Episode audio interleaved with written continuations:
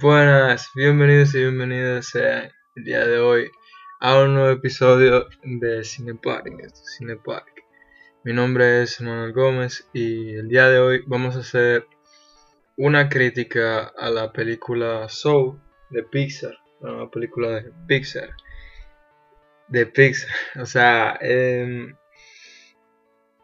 el plot de esta película se trata de un maestro de jazz que él tiene, o sea, no ha podido alcanzar sus sueños por obstáculos que se le han metido el camino, que ha, tenido mucho fracaso y tiene un, accidente justamente el día donde le cayó el 20, o sea, el día cuando eh, tenía la oportunidad de cumplir su sueño, eh, tiene un, ah, tiene un accidente que que, lo, que se le interpone en el camino, por lo tanto tiene que... él como que muere eh, realmente.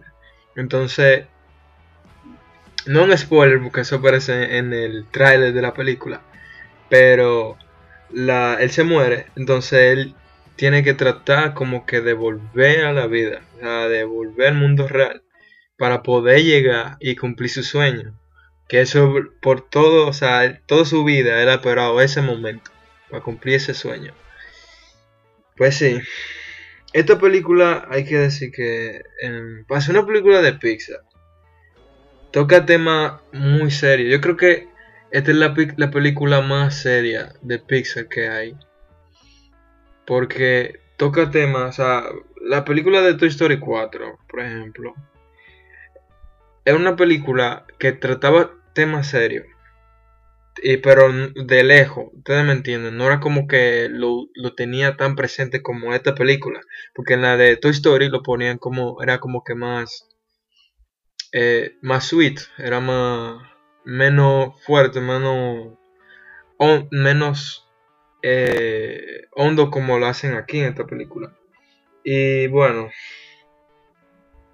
toca temas que yo creo que un niño que va a ver esa película no lo va a entender, obviamente, porque son temas que los jóvenes eh, y los adultos podemos entender, pero yo creo que yo no creo que un niño pueda entender todo lo que los temas que, llevan eso, porque son temas eh, que por lo cual un niño todavía ni le ha pasado por la cabeza, entonces eh, a eso yo lo veo como que raro, porque Pixar es una empresa eh, una, productora que se, que se enfoca en que sus proyectos como que lleguen a todo público. O sea, que su película todo el mundo pueda entender, todo el mundo se pueda reír, todo el mundo pueda llevarse algo de esa película. Por lo tanto yo me quedé como, eh, yo creo que está, más dirigida para los adultos, los jóvenes, que ya entienden esto, estos temas obviamente, y, y eso. Pero, porque, eh, o sea, trata temas existencialista, tipo, no sé, como tu historia lo trata en ese tipo de temas, pero no tan a fondo como digo aquí. Porque ustedes saben, en Toy Story 4, Toy Story 4, el personaje de, de Woody tiene el, un problema de, de como que de propósito en la vida. Y aquí el personaje de esta película también y aquí como que ahondan más en eso. Y te dan eh, como que el personaje se vale por sí mismo. Y trata como que de él mismo salir de eso. Entonces eso está chulo. La animación es lo mejor. La música es grandiosa. Es una... Eh, aunque no a todo le gusta el jazz. Yo no sé si, pero como quiera, la música está buena. Y la película es algo lenta. Eso sí, por eso que yo digo que no, no, no es para niños la película, no. O sea, yo me imagino un niño viendo la película y se aburrí. Es que tienen que verla para que se den cuenta que hay partes que son poco lentas. Entonces, aunque sea una película de Pixar, eso es lo raro, que básicamente yo no he visto una película de Pixar así, tan lenta.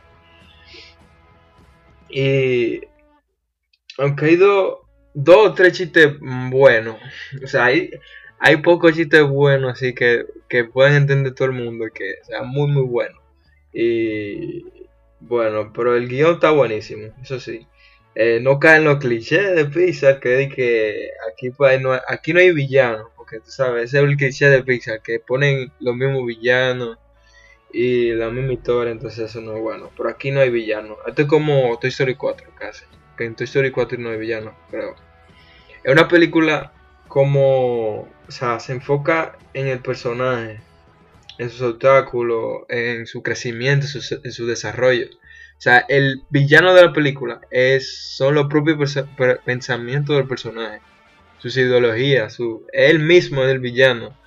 Y eso está chulo. Hay, por ejemplo, películas como Lady Bird, A Grey, eh, Toy Story 4 también. O sea, tratan de eso básicamente. No es que un villano, como siempre, que no, ya no tiene acostumbrado. Pero no, eh, así esta película. Eh, lo que no me gusta de la película es que la han estado endiosando y todo eso. O sea, cuando tú vas a... Como ya yo dije, hay películas que son entretenidas, películas que no. Hay películas que son... Eh, por eso no, no... Tú no estás midiendo lo buena que sea una película. O lo mala. O qué aspecto tiene realmente. Entonces tú no puedes decir que por un detalle ya esa va a ser una la mejor cosa que han hecho.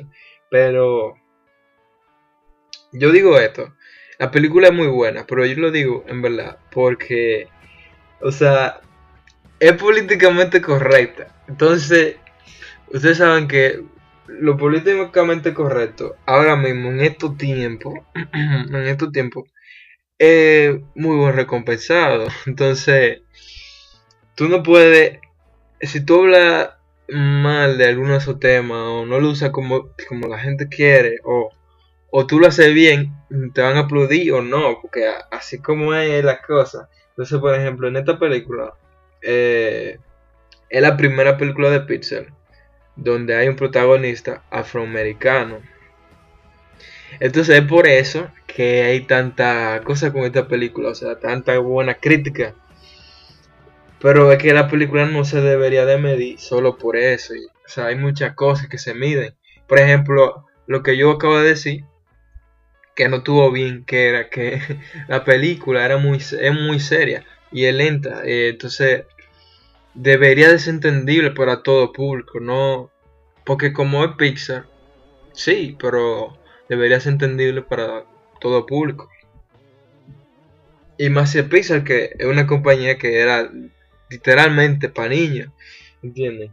Entonces, el tema que trata la película es em, que no nos debemos de obsesionar por esperar y que cumplir un sueño, o sea, o algo para ser felices, que no tenemos que esperar y que un momento, el momento perfecto de que para ser felices, sino que, eh, porque realmente va a ser lo mismo. O sea, si tú te pone a esperar un momento de que para tú tener la oportunidad de tu vida, eh, tú estás perdiendo el tiempo, porque cuando tú lo consigues tú te vas a sentir igual, ¿me entiendes? O sea, hay que disfrutar las cosas que tenemos, ya hay que disfrutar eh, desde, desde, siempre. O sea, y eso lo deja muy claro la película, y hay que disfrutar ahora. Otra cosa que me gustó es el diseño de fotografía. Es, increíble cómo hacen en Nueva York. O sea, porque en Nueva York, lo que pasa con Nueva York, eh, como ya, ya lo han usado mucho en Nueva York, en muchas películas, demasiada, loco. Demasiada película ya son en Nueva York. Pero lo que pasa con Nueva York es que, eh, por ejemplo, en películas animadas es complicado cuando tú estás haciendo las calles porque Nueva York es una ciudad donde hay muchísima gente. O sea, hay miles de gente caminando. Bueno, había. había, pero ahora seguramente. Hay miles de gente caminando. Entonces, hacer todos esos fotogramas, toda esa persona, a cada persona, ponerle la ropa, ponerle su personalidad, qué es lo que está haciendo, qué es lo que quiere. Y si tú pones la película en varias partes, tú puedes verlo eso, que el gran trabajo que, que metieron ahí. Y es una ciudad que es muy rápida, o sea, fotogramas, fotogramas, eso, es increíble. Y hay cientos de personajes. Wow. Bueno, señores, mi calificación para esta película es un 8 de 7. Ahí lo tienen, un 8 de 7. No, de que un 8 de 7. un 8.7 de 10. ya, un 8.7 de 10. Pues sí, esto es todo por hoy. Gracias por escuchar este podcast hasta el final. Eh, nos vemos en otro episodio. Ya ustedes saben, se me cuidan. Y nos vemos